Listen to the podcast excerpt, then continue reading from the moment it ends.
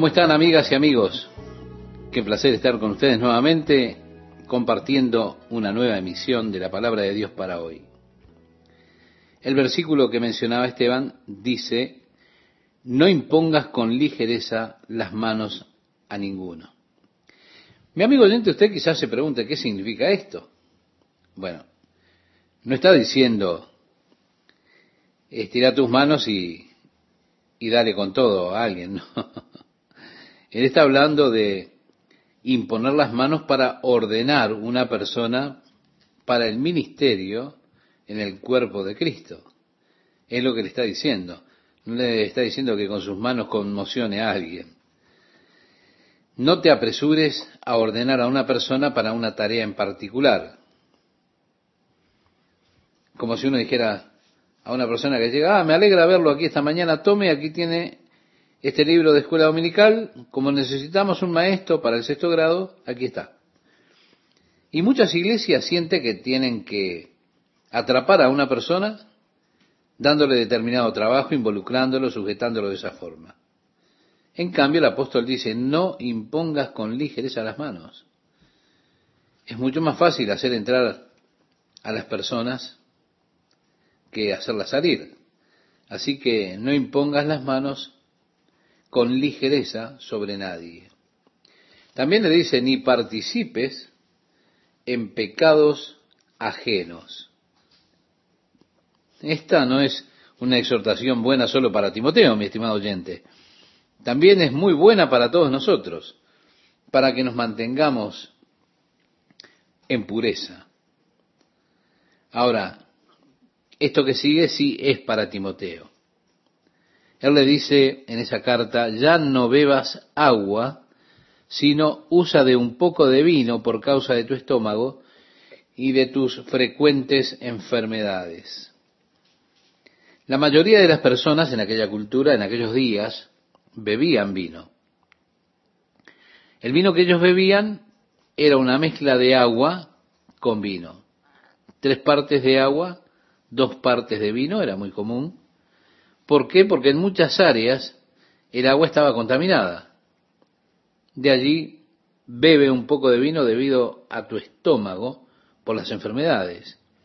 Básicamente es lo que Pablo le sugiere a Timoteo.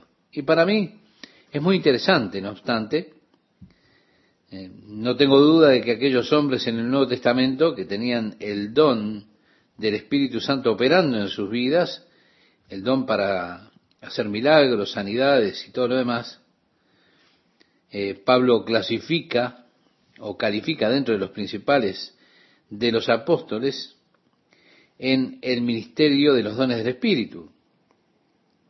Pablo hizo muchos milagros a lo largo de su ministerio. Estoy seguro que tenía el don de la fe para hacer milagros, el don de sanidad, obrando en su vida. Aún así, allí está su hijo en la fe, Timoteo. Y cuando Pablo estaba en Éfeso, aquellas personas tomaban su túnica o su cinturón y los colocaban sobre los enfermos y los enfermos se sanaban. Ahora, ¿por qué Pablo no ungió sencillamente un pañuelo y se lo envió a Timoteo diciendo, bueno, duerme sobre esto y está todo listo. Ya estará sano. Estoy seguro de que Pablo había orado por los problemas estomacales de Timoteo. Allí están las indicaciones de que Timoteo era muy enfermizo. Aún así era un compañero para Pablo. la pregunta que hacemos es, ¿por qué Dios no sanó a Timoteo? ¿Por qué le permitió estar enfermo? Ahora, ¿por qué Pablo le escribe una especie de receta médica para su dolencia en lugar de haber orado simplemente por su sanidad? Mire, yo estoy convencido de que Pablo sí oró por la sanidad de Timoteo. No obstante, Timoteo no fue sanado. Y creo que la razón por la que ocurrió esto es para que no caigamos en esa clase de herejía y digamos, bueno, hermano, usted aún está enfermo porque hay algún pecado en su vida. O usted aún está enfermo porque usted no tiene fe suficiente. O usted está enfermo porque tiene ese problema personal con Dios. O algo por el estilo.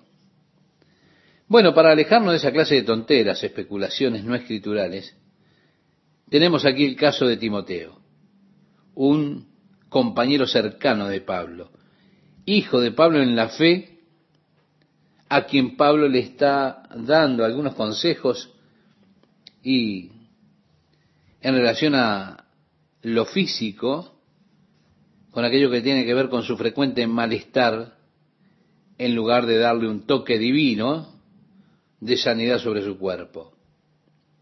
Mi amigo, mi amiga, Dios no sana a todos en todos los casos. Y en aquellos casos donde Dios no opera sanidad, Dios tiene un propósito para no sanar. No se trata de falta de fe, no se trata de algo mal en la vida de una persona. Son los propósitos eternos de Dios que nosotros no podemos ni comprendemos, no podemos entender. Yo personalmente soy totalmente opuesto a esa clase de enseñanza de que si usted sigue determinada fórmula, usted será sanado. Y luego esa persona que tiene una enfermedad crónica y no se sana, ha de sentirse permanentemente culpable hay algo malo conmigo, hay algo malo en mi relación con Dios, ¿por qué no me sano? ¿Qué es lo que está mal? Y usted golpea a esa persona cuando está caída, en lugar de levantarla y le pone una piedra de tropiezo, una piedra pesada en su camino.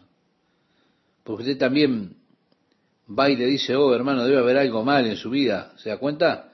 Si tuviera suficiente fe, lo mismo que pasó en este caso te pasaría a ti sería sanado. Hay una escritura que es muy interesante acerca de Jesús que nosotros no comprendemos en nuestra cultura moderna. Dice acerca de Jesús el profeta Isaías, en el capítulo 42 de su libro, el versículo 3, no quebrará la caña cascada. Bueno, si ponemos esto en palabras más entendibles, sería, no golpeará a un hombre que está caído. Eso es lo que quiere decir con no quebrará la caña cascada. No golpeará a un hombre cuando está caído. Pablo mismo tenía una aflicción por la cual oró tres veces para que Dios lo librara de ella. Y Dios finalmente respondió, pero no lo liberó, sino que le dio la gracia para soportar esa aflicción y le dijo, mi gracia es suficiente para ti mi fortaleza se perfeccionará en tu debilidad.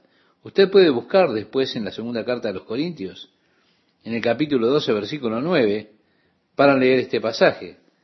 Así que no seamos culpables de juzgar a los demás equivocadamente, o de poner cargas pesadas sobre los demás que ya están cargando con una carga tremenda por su enfermedad, por su debilidad. Reconozcamos solamente que Dios no sana en todos los casos. Sí, en algunos casos Dios sí obra sanidad, pero en otros casos no, porque Él sana a algunos y no sana a otros. Él está obrando de acuerdo a la soberanía que tiene Dios. Cuando el Espíritu Santo reparte a cada hombre como es su voluntad, los dones del Espíritu, lo hace con su soberanía. Pablo aquí está alentando a Timoteo que, a causa de sus problemas del estómago, beba un poco de vino. Es decir, ya no tomes de esa agua porque eso es peligroso. Yo entiendo que cuando vienen de México a Estados Unidos, siempre se les advierte que no beban agua, es porque nosotros tenemos diferentes eh, situaciones aquí en el agua, diferentes a las de ellos, diferentes bacterias, diferentes gérmenes, Y ellos adquieren los mismos problemas de nuestra agua que nosotros adquirimos de la de ellos. Es que ellos se vuelven inmunes a esa clase de bacterias en el agua de ellos, así como nosotros nos volvemos inmunes a las de nuestra agua. nosotros no tenemos el agua más pura del mundo, créame. Pero es así la cosa. Los pecados de algunos hombres, seguirá diciendo el apóstol Pablo, se hacen patentes antes que ellos vengan a juicio, mas a otros se le descubren después. Asimismo se hacen manifiestas las buenas obras y las que son de otra manera no pueden permanecer ocultas. Bien, aquí Pablo está diciendo, antes de conocer a una persona, generalmente usted escucha acerca de ellos. Las personas le han dicho a usted, oh, él hizo esto, hizo aquello. Antes de que él venga y usted lo conozca, o que él confiese o lo que sea, usted ya ha escuchado de lo que esa persona hizo. Eso sucede muchas veces. Lo mismo con las buenas obras que hace una persona, también esas obras van delante de ellos y va a escuchar decir, o estas personas han compartido eh, con usted que él es excelente, que hizo esto, que hizo aquello. Usted escucha a las personas que hablan de, de esta persona y escucha antes de conocerla. Eso es que sus obras van delante de ellos, se manifiestan de antemano, porque no se pueden esconder. ¿Se da cuenta? Es lo que está diciendo Pablo. Ahora el apóstol ha de volver al asunto de los siervos que eh, trata en el capítulo 6. Dice, todos los que están bajo el yugo de esclavitud. Está hablando de los esclavos, es decir, los que tienen un amo. Dice, todos los que están bajo el yugo de esclavitud tengan a sus amos por dignos de todo honor. En aquellos días la esclavitud era una práctica común. Y el apóstol decía, si tú eres un esclavo, ten a tu amo por digno de todo honor y respeto, para que no sea blasfemado el nombre de Dios y la doctrina. Bueno, en nuestra época es importante para nosotros como cristianos estar sobre todo reproche que se nos haga en nuestro trabajo, en nuestras labores cotidianas. Las personas quizás esperan más de uno como cristiano que lo que esperan de las otras personas comunes, o mejor dicho, de las personas que no son cristianas. Tal vez todos están eh, haciendo las cosas mal en cuanto a la hora de descanso y están tomando la media hora de descanso cuando por ahí lo que se permite son 15 minutos. Ahora, si usted es cristiano, usted tiene que tomar los 15 minutos, a pesar de que los otros se tomen media hora, una hora lo que sea. Pero si es al revés, y es usted el que está tomándose la media hora y los demás 15 minutos, y usted dice, ¿sabes una cosa? Yo soy cristiano. Ellos dirán, miren, se supone que este es cristiano, pero fíjate lo que está haciendo. ¿Se da cuenta? Muchas veces por nuestras acciones, por nuestras actitudes, hacemos que el nombre de Jesús sea blasfemado, y eso es trágico. Esto era lo que le señaló el profeta Natán a David, después de la experiencia de David con Betsabé. Él le había, le había dicho a David, David, has hecho que los enemigos de Dios blasfemen. Le has dado ocasión a los enemigos de Dios que blasfemen por tu descuido. ¿Por qué? Porque se espera más de un creyente. Siempre se espera más. Es decir, aquellos que trabajan en compañía de otros que no son cristianos, tienen que aprender a respaldar con sus obras lo que dicen en cuanto a la fe. Luego leemos en el versículo 2, y los que tienen amos creyentes no lo tengan en menos por ser hermanos, sino sírvanles mejor, por cuanto son creyentes y amados los que se benefician de su buen servicio. Esto enseña y exhorta. Básicamente está hablando de el siervo como cristiano. Debe ser ejemplar en su servicio, sea que su amo sea creyente o no. Ahora, si usted tenía un amo creyente, él tal vez como que resiente al hecho de que aún esté teniendo sus servicios como esclavo de él. Después de todo, dirá, somos hermanos en Cristo, somos creyentes, ¿se da cuenta? Pero el apóstol Pablo los exhorta a tener respeto y honor hacia sus amos, porque esa era la costumbre en aquellos días.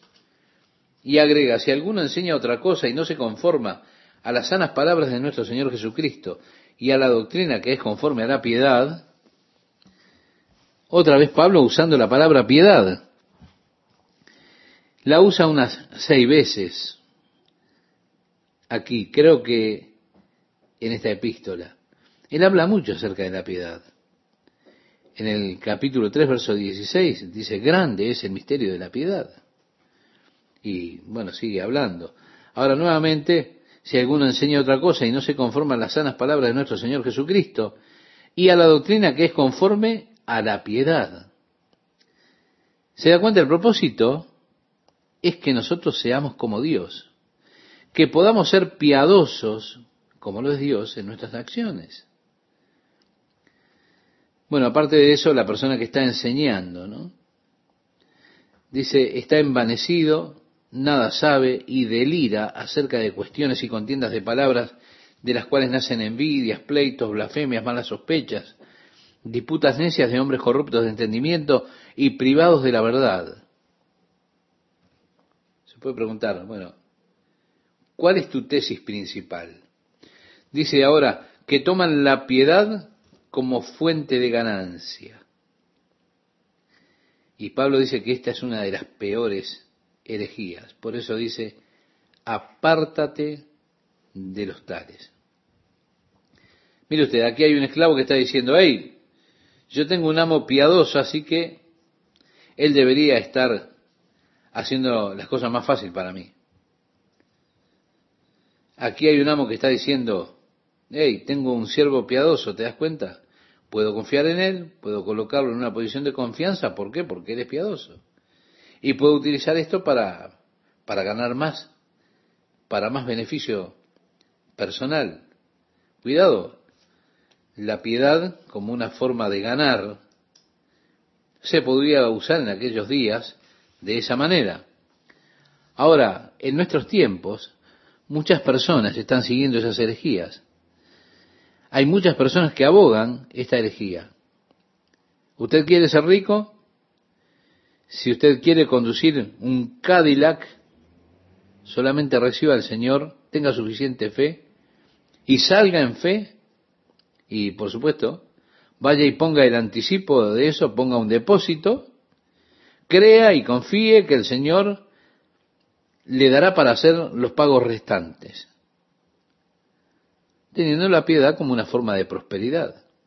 ¿Por qué? Porque Dios quiere que usted tenga lo mejor. Ustedes son los hijos del rey y Dios quiere que usted viva como un hijo del rey, así que salga y vaya por eso, dese el gusto. Dios quiere que usted tenga todo. ¿Se da cuenta la piedad? Como una manera de ganar. Bien decía Pablo, disputas necias de hombres corruptos de entendimiento y privados de la verdad que toman la piedad como fuente de ganancia. Apártate de los tales. La verdad en cuanto a este tema es, pero gran ganancia es la piedad acompañada de contentamiento. Eso es realmente tener riqueza. La persona que nunca tiene suficiente, que siempre quiere más, esa persona realmente no es rica. Conocí a un hombre que tenía más de 115 millones de dólares, más de un millón depositados en certificados de depósito en el banco. Él guardaba esto para adquirir nuevas cervecerías que pudiesen salir allí en el mercado. Trabajaba 16 horas por día, 7 días a la semana, no tenía nunca un día libre, nunca salía de vacaciones, manejaba él mismo, no tenía chofer. Ese hombre no es rico, es pobre. Eso no es ser rico en realidad. ¿Qué es realmente ser rico? El hombre que es piadoso y está contento con lo que Dios le da, es un hombre que no tiene necesidad. Ese es el hombre que es rico, porque tiene todo lo que necesita y todo lo que quiere. Está contento con lo que tiene. Esa es la verdadera riqueza, el contentamiento con lo que tenemos. Así Pablo habla acerca del contentamiento y dice, porque nada hemos traído a este mundo y sin duda nada podremos sacar. Mi amigo, mi amiga, cuando usted muera, usted va a hacer lo que todos han hecho antes que usted. Usted ha de dejar todo aquí. Usted no se llevará ni un centavo con usted. Decía Job, desnudo vine al mundo, desnudo me he de ir. Vale decir, yo no traje nada, tampoco me voy a llevar nada. De allí que le dice Pablo a Timoteo, así que teniendo sustento y abrigo, estemos contentos con esto. ¿Cuántas personas han llegado a la pobreza porque nunca están satisfechos con lo que tienen? Siempre quieren algo más. Y allí está ese descontento que ha llevado a tantas personas a la bancarrota. Decía Pablo, teniendo sustento y abrigo, estemos contentos con esto. ¿Usted tiene comida? ¿Usted tiene ropa? Bueno, alabe al Señor y esté contento. ¿Qué tal amigos? ¿Qué tal amigas? ¿Cómo están? La gran verdad que se dice aquí es, pero gran ganancia es la piedad acompañada de contentamiento. Es decir, esto es realmente ser rico. La persona que nunca tiene suficiente, que siempre está queriendo más y más, esa persona realmente no es rica. ¿Qué es realmente ser rico? Bien, el hombre que es piadoso y está contento con lo que tiene, ese es un hombre que no tiene necesidad. Ese es el hombre rico, porque tiene todo lo que quiere. Y eso es la verdadera riqueza, el contentamiento con lo que tenemos. Y hablando de este contentamiento, dice el apóstol, porque nada hemos traído a este mundo y sin duda nada podremos sacar. Cuando llegue el momento de morir,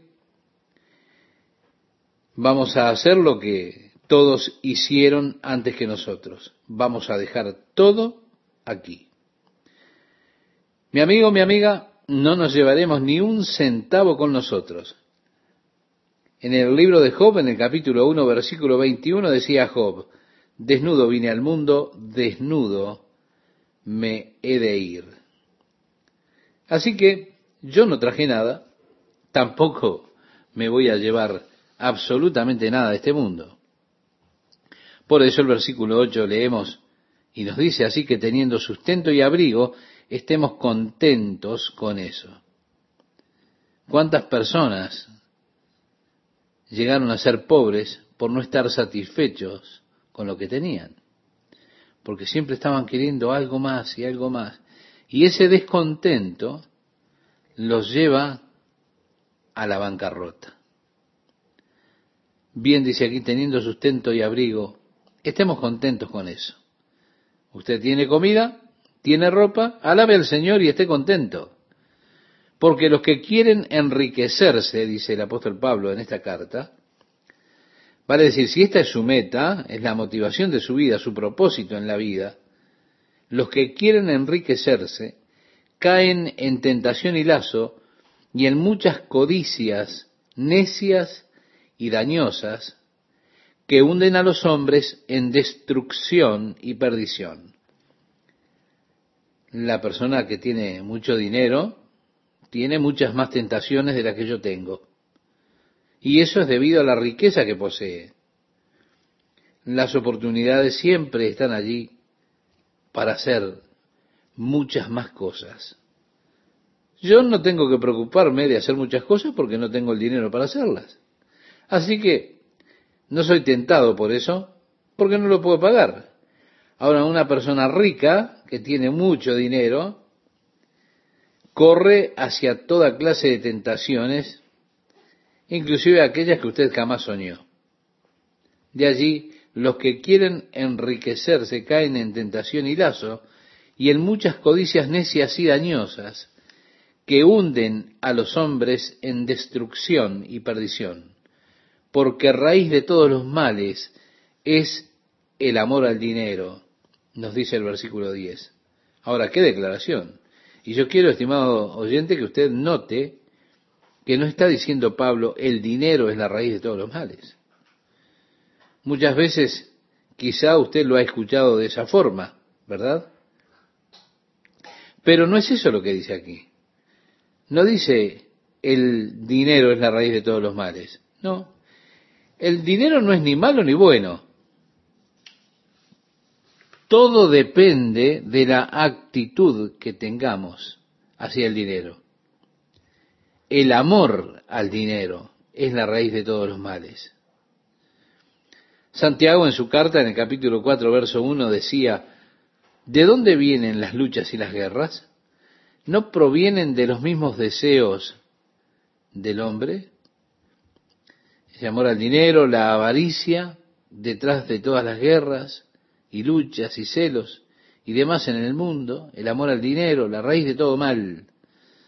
Usted puede tomar el mal y seguir el rastro del mal hacia atrás y verá que eso llega a la avaricia o al amor al dinero el mundo se encuentra en el desorden que está en el día de hoy, precisamente debido a la avaricia. No se trata de que nos estamos quedando sin recursos naturales, no, no es que el mundo no sea suficientemente grande como para acomodar a toda la población, no está el asunto en que no podemos alimentar a todos, el problema con el mundo está en cómo los hombres están gastando el dinero. Si hubiéramos gastado un trillón de dólares el año pasado en desarrollos agrícolas, no habría ni una persona hambrienta sobre la faz de la tierra. En lugar de ello, están allí esos dos tercios del mundo viviendo en dietas que los matan de hambre sin suficiente comida. No es que no podamos producir suficiente comida, no, no. No es que no haya tierra fértil suficiente. No, no. Lo que hay es la avaricia del hombre.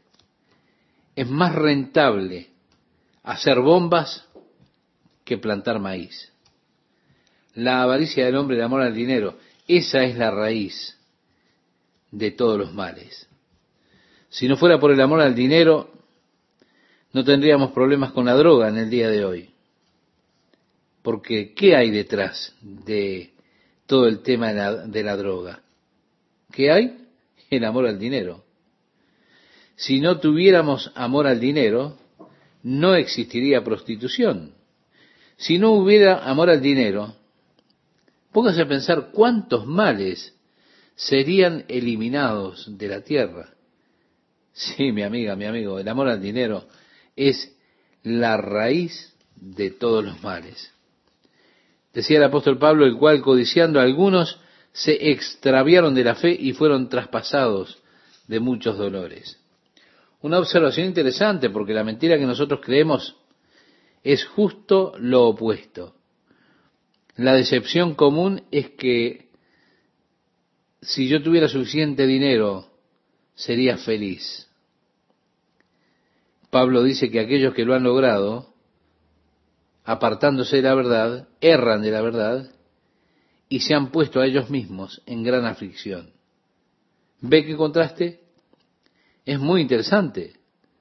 Los hombres más ricos, yo sé que también son al mismo tiempo los hombres más infelices que he conocido.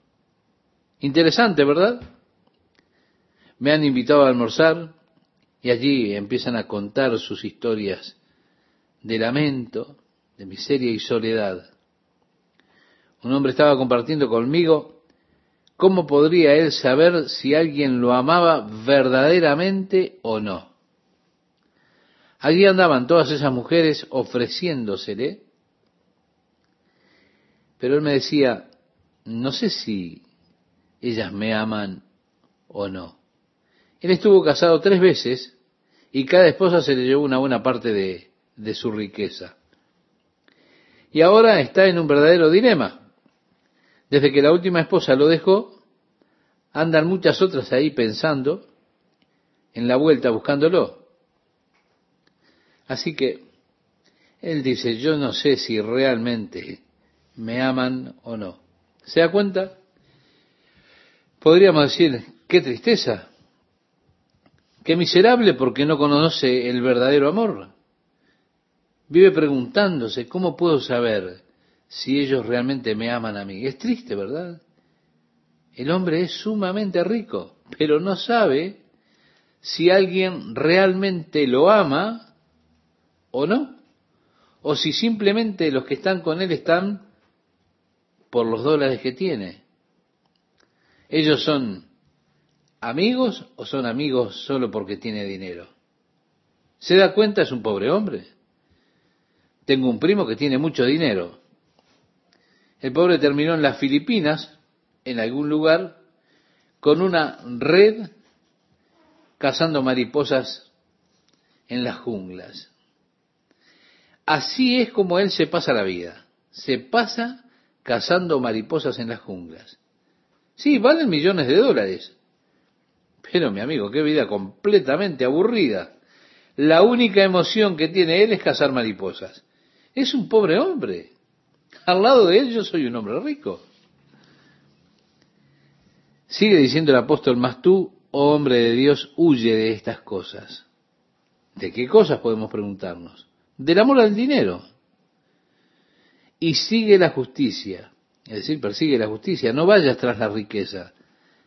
No vayas tratando de ser rico. Ve persiguiendo más bien la justicia. ¿Y qué más? La piedad. Otra vez esta palabra, ¿se da cuenta? La justicia, la piedad, la fe, el amor, la paciencia, la mansedumbre. Pelea la buena batalla de la fe hecha mano de la vida eterna, a la cual asimismo fuiste llamado, habiendo hecho la buena profesión delante de muchos testigos. Todo va hacia lo que es el centro de nuestra vida. Si es el dinero, se trata de desear el dinero, el deseo de ganar, será el centro de su vida y usted será una persona miserable. Si Dios está en el centro de su vida, usted será un hombre verdaderamente rico. Su vida será bendecida, su vida estará plena. Por eso, mi amiga, mi amigo, ponga a Dios en el centro de su vida, ponga la justicia, la piedad en el centro de su vida, para que usted pueda realmente ser una persona rica, una persona feliz, que disfrute las verdaderas riquezas, las riquezas que no son temporales, las riquezas que son eternas. Porque una de las cosas trágicas acerca de este mi pobre primo es que a quien tiene para dejarle todo su dinero es una persona con gravísimos problemas mentales, su hija. Qué trágico, ¿verdad? Porque ahora ella tendrá tantos millones viviendo en una casa de salud. Ella no es capaz de cuidarse a sí misma. Su abuela murió recientemente y le dejó a ella otros siete millones de dólares. Ahora, todo está bajo fideicomiso mientras ella solo se sienta allí en la casa y lo único que hace es ponerle manteca de maní a unas galletas. ¿No es trágico esto? ¿No le parece, mi amigo, que es una situación trágica? Yo fui a visitarla y ella me dice, ah, tengo esta receta especial, quiero prepararte esta receta especial para ti. Trajo una cantidad de galletitas con manteca de maní. Ella inventó eso por sí misma, ¿se da cuenta? Pobre muchacha, a mí me da pena. realmente mi corazón se conmueve por ella. Ahora, yo no cambiaría mi lugar con ella por nada, con todo el dinero que ella tiene o el dinero que tiene mi primo. No cambiaría con él por nada con todo el dinero que él tiene. No quisiera andar corriendo por la jungla atrás de las mariposas cazando. Dios en el centro de nuestra vida. Esa es una vida que tiene contentamiento, una vida feliz, una vida rica, una vida completa.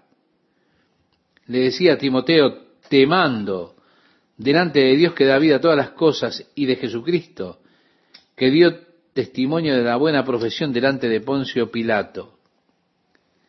Pilato le dijo a Jesús, ¿eres tú rey? Jesús le dijo, yo para esto he nacido y por esta causa he venido al mundo. Lo puede leer después en el Evangelio de Juan, en el capítulo 18, versículos 33 y 37.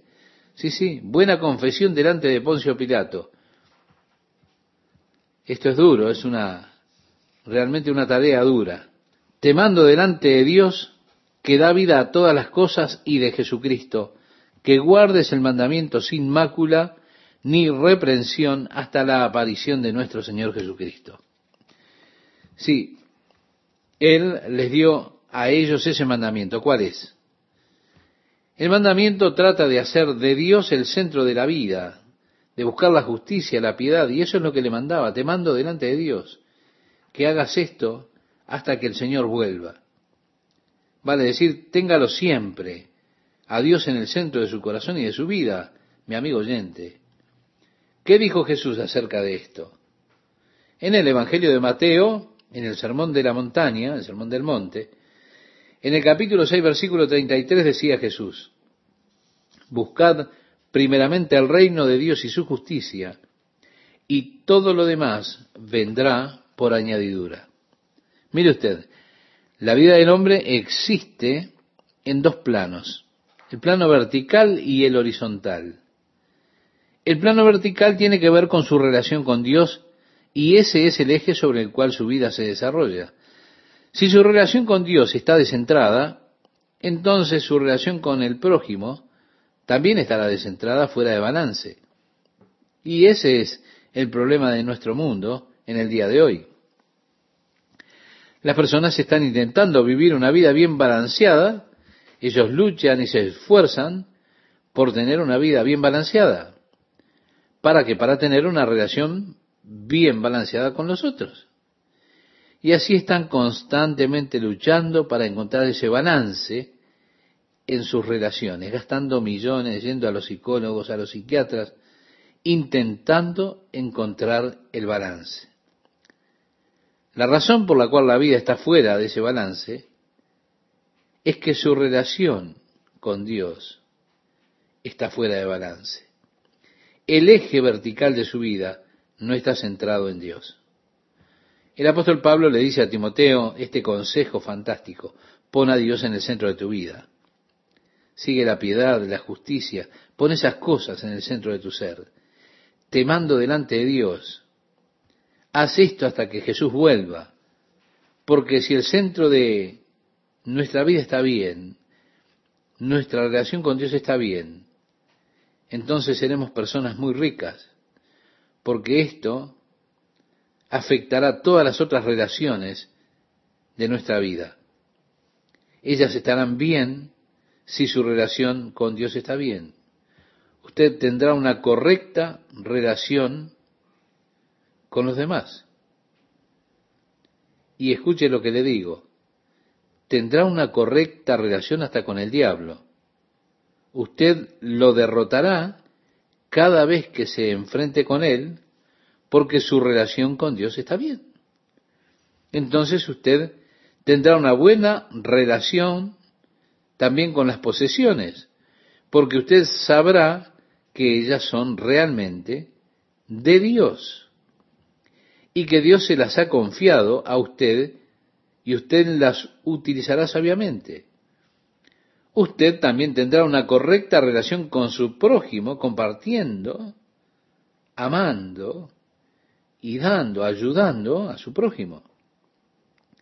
Dios en el centro, el eje vertical, y entonces el horizontal queda automáticamente en su lugar. Usted no puede corregir el plano horizontal trabajando en el plano horizontal.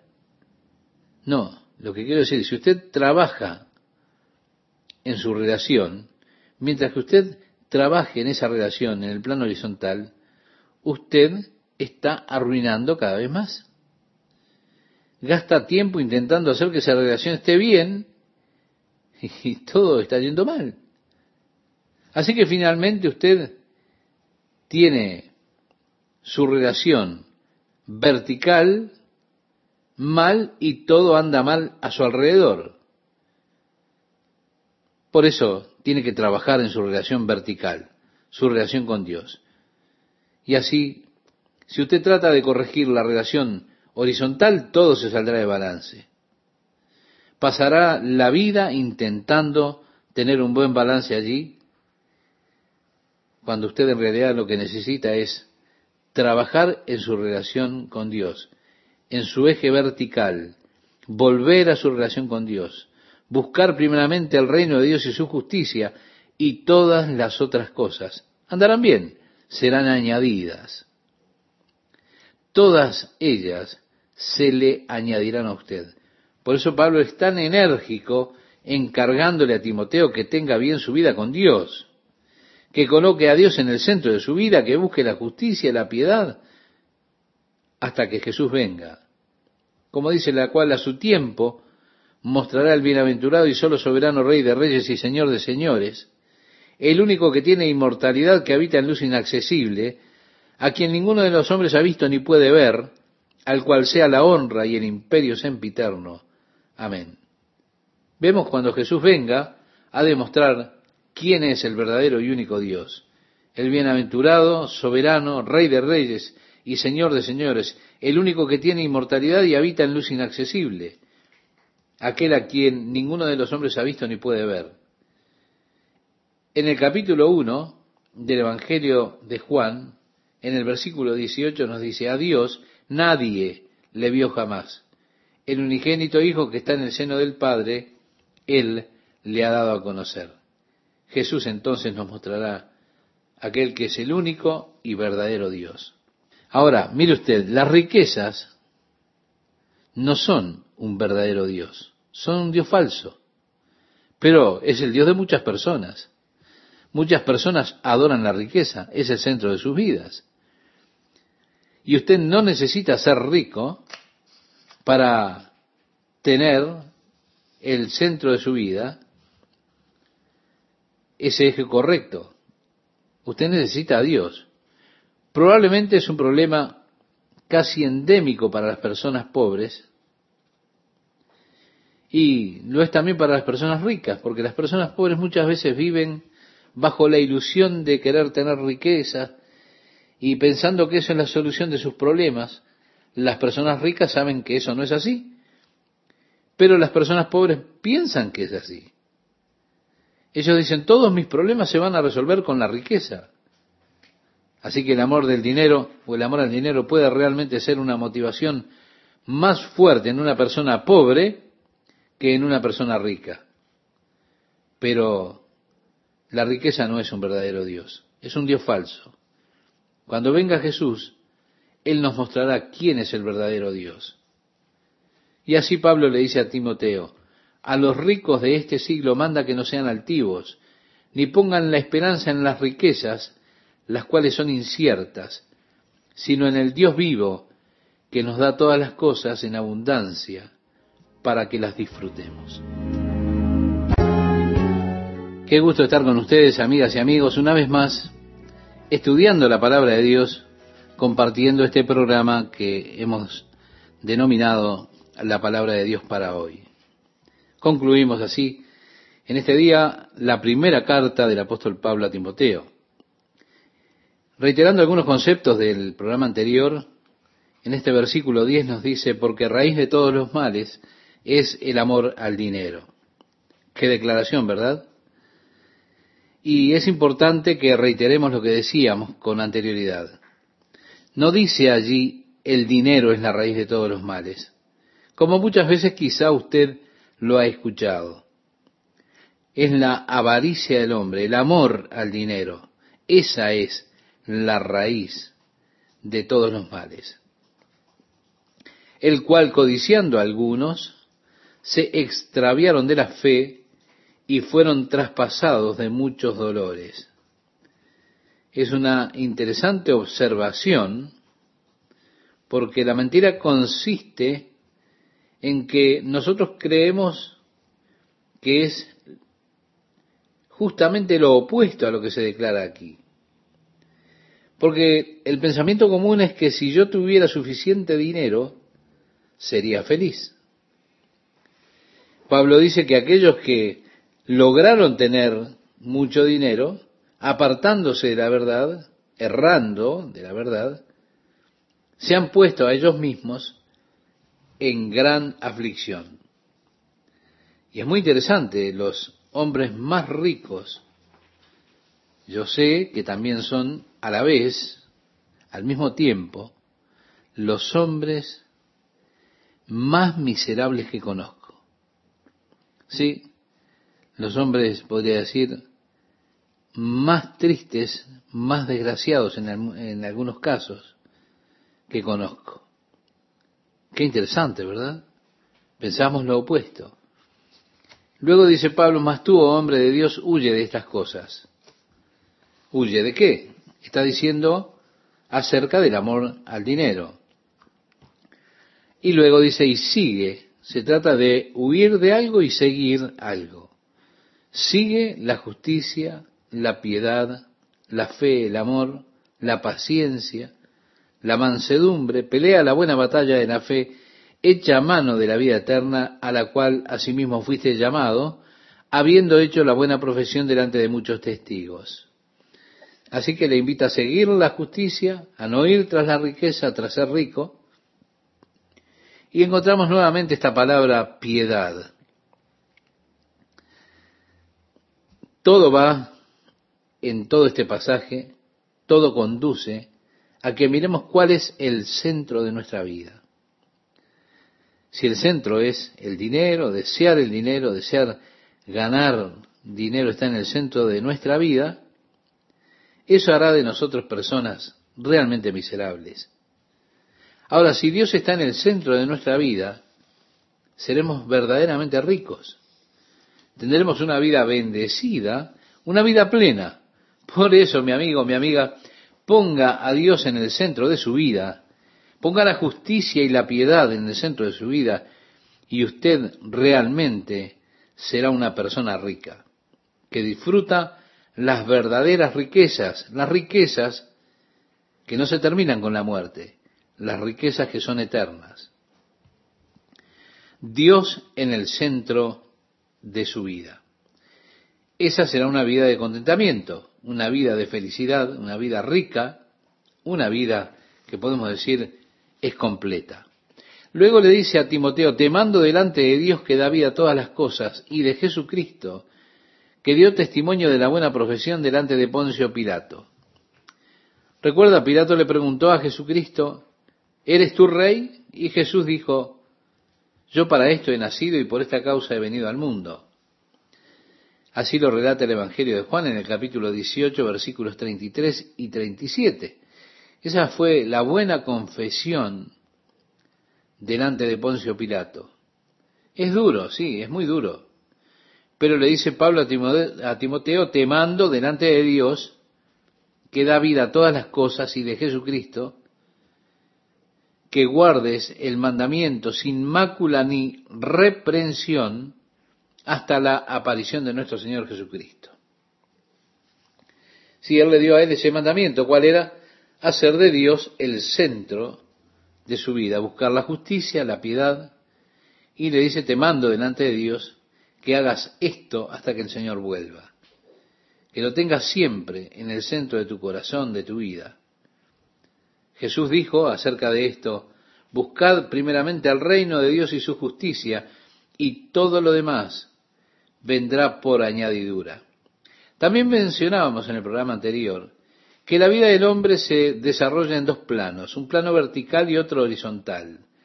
El plano vertical tiene que ver con nuestra relación con Dios, siendo ese el eje sobre el cual se mueve o donde se mueve nuestra vida o se desarrolla nuestra vida. Ahora, si nuestra relación con Dios está descentrada, nuestra relación con el prójimo también lo estará, estará fuera de balance. Ese es el problema del mundo de nuestros días, que haya a las personas intentando vivir una vida bien balanceada, y así se gastan millones yendo a psicólogos y psiquiatras, intentando buscar ese balance, encontrar el balance de la vida en su relación con los demás. La razón por la cual la vida está fuera de balance, la razón por la que su relación está fuera de balance, es que su relación con Dios está fuera de balance. El eje vertical de la vida de esas personas no está centrado en Dios. Y Pablo le da este consejo fantástico a Timoteo, que ponga a Dios en el centro de su vida, que siga la piedad, la justicia y todo lo que le menciona, que sean esas cosas el centro de su ser. Y le dice, te mando delante de Dios, haz esto hasta que Jesús vuelva. Porque si el centro de su vida está bien, si su relación con Dios está bien, entonces usted será una persona verdaderamente rica y eso ha de afectar todas las otras relaciones en su vida. Todas esas relaciones estarán bien si su relación con Dios está bien. Usted tendrá una correcta relación con el diablo y usted lo ha de derrotar cada vez que Él se interponga en su camino porque su relación con Dios está bien. Usted ha de tener una buena relación con las posesiones porque usted, al saber que ellas realmente provienen de Dios y son de Él, y que Dios se las ha confiado a usted, y usted las utilizará sabiamente. También usted tendrá una correcta relación con su prójimo y estará compartiendo, amando, dando, ayudando a su prójimo. ¿Se da cuenta Dios en el centro? En el eje vertical correcto y el horizontal automáticamente estará en el correcto lugar. Reitero, buscad primeramente el reino de Dios y su justicia, y todas las otras cosas serán añadidas, decía Jesús en el Sermón del Monte del capítulo 6 del Evangelio de Mateo. Sí, todo será añadido a usted. Por eso Pablo es tan enérgico encargándole a Timoteo que tenga bien su vida con Dios, que coloque a Dios en el centro de su vida, que busque la justicia, la piedad y todo lo que le menciona allí. Porque cuando Jesús venga, ahora en el versículo 15 leemos, dice, la cual a su tiempo mostrará el bienaventurado y solo soberano, Rey de reyes y Señor de señores, el único que tiene inmortalidad, que habita en luz inaccesible, a quien ninguno de los hombres ha visto ni puede ver, al cual sea la honra y el imperio sempiterno. Amén. Vemos Jesús cuando venga, Él ha de mostrar quién es el verdadero y único Dios, el bienaventurado y solo soberano, Rey de reyes y Señor de señores, el único que tiene inmortalidad, que habita en luz inaccesible, a quien ninguno de los hombres ha visto ni puede ver. En el capítulo 1, versículo 18 del Evangelio de Juan, leemos a Dios, nadie le vio jamás. El unigénito Hijo que está en el seno del Padre, Él le ha dado a conocer. Jesús nos mostrará entonces, cuando Él vuelva, quién es el único y verdadero Dios. Ahora, mire usted, las riquezas no son un verdadero Dios, son un Dios falso. Pero ese Dios falso es el Dios de mucha gente. Hay muchas personas que están adorando la riqueza y eso es el centro de sus vidas. Evidentemente usted no necesita ser rico para tener ese Dios de las riquezas en el centro de su vida. De hecho, probablemente es un problema que casi es más endémico en las personas pobres que en las personas ricas. ¿Por qué? Porque las personas pobres viven muchas veces bajo esa ilusión vana de que la riqueza será para ellos la solución de todos sus problemas. Mire, las personas que son ricas saben que eso no es así. Pero las personas pobres piensan que es así. Ellas piensan, todos mis problemas se resolverían si yo tuviera riqueza.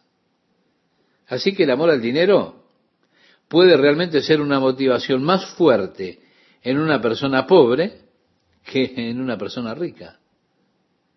Pero no, no es un verdadero Dios, es un Dios falso.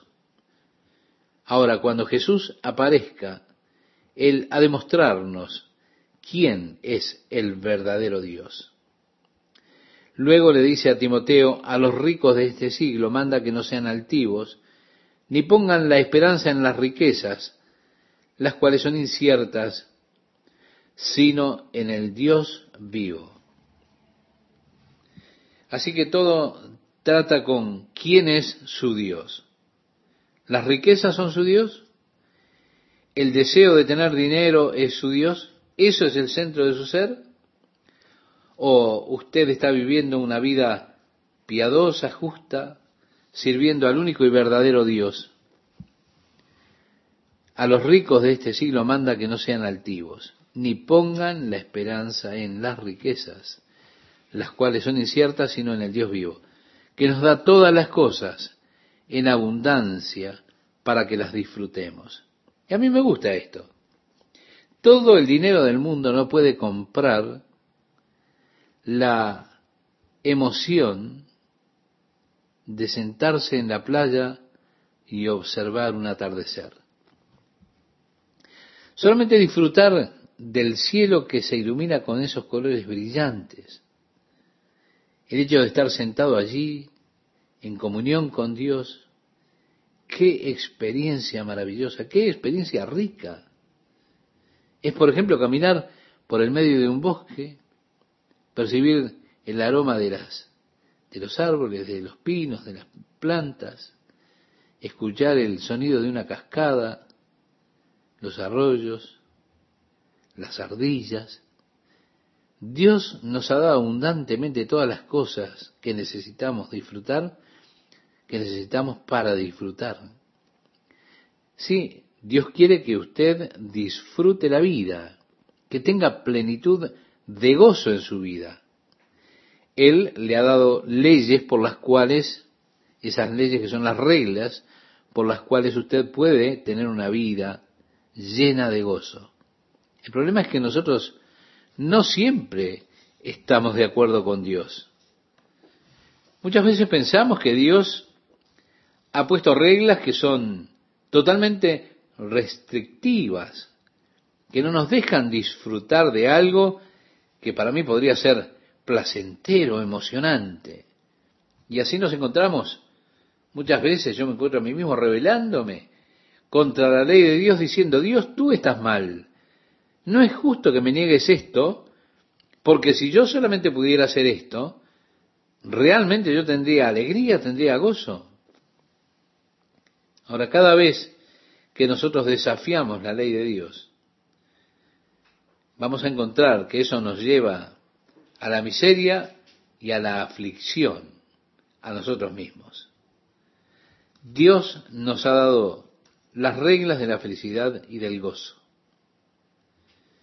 Dice uno de los salmos, Bienaventurado el varón que no anduvo en consejo de malos, ni estuvo en camino de pecadores, ni en silla de escarnecedores se ha sentado, sino que en la ley de Jehová está su delicia, y en su ley medita de día y de noche.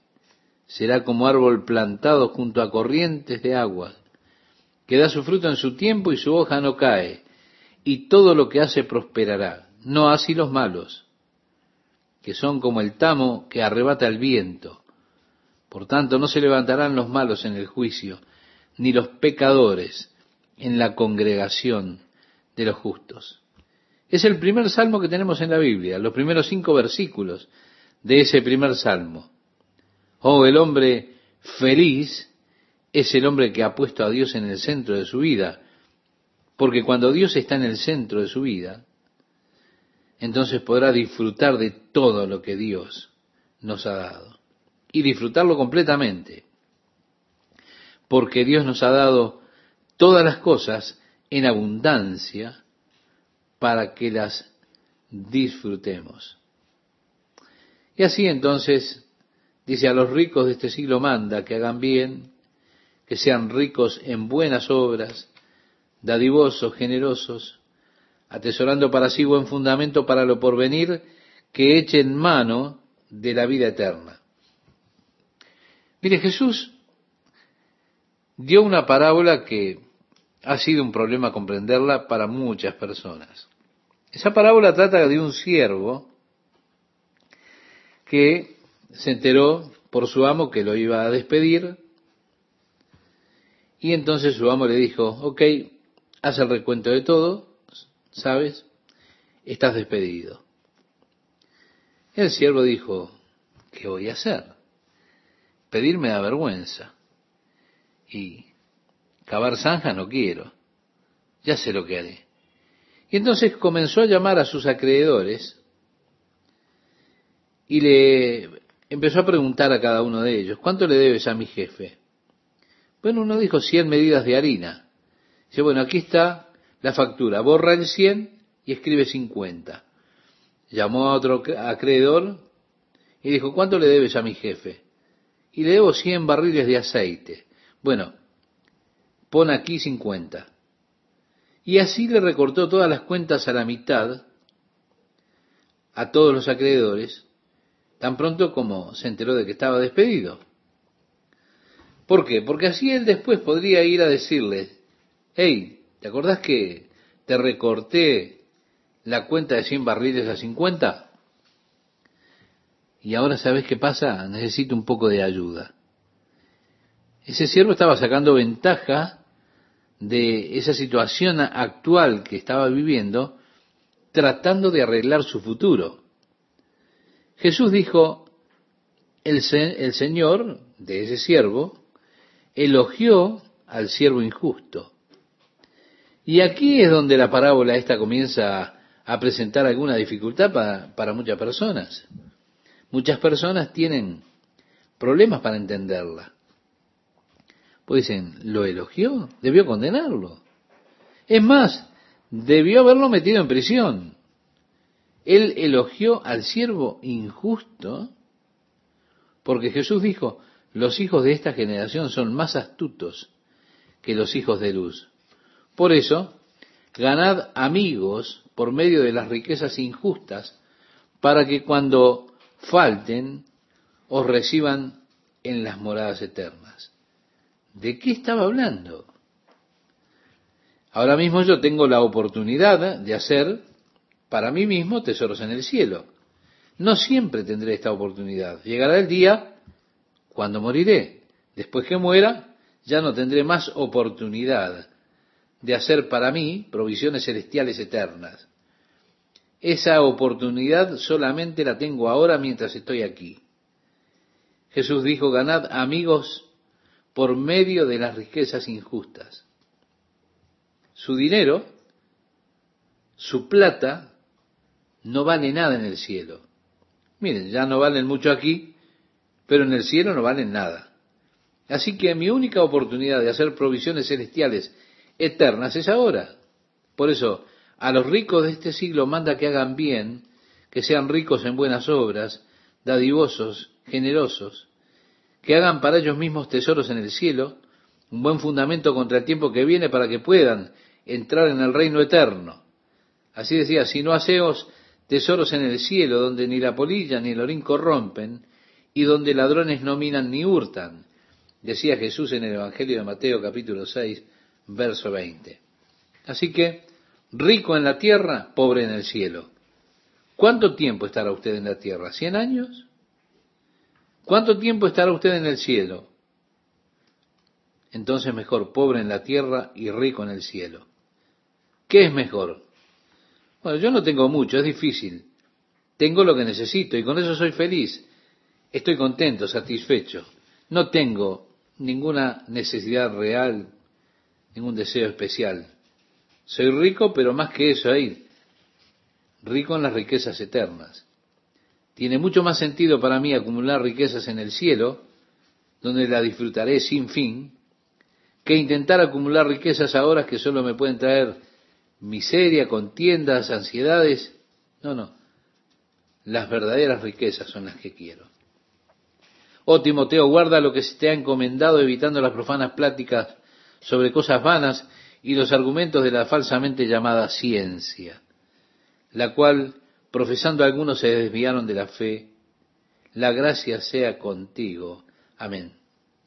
¿Quieres saber qué es realmente la falsamente llamada ciencia en el mundo de hoy? Por ejemplo, la evolución. La llaman ciencia, pero es falsamente llamada ciencia, porque no hay nada científico en la teoría de la evolución. Es una ciencia falsa. Y Pablo dice, Timoteo, evítalos. Y así concluye esta primera carta del apóstol Pablo a Timoteo.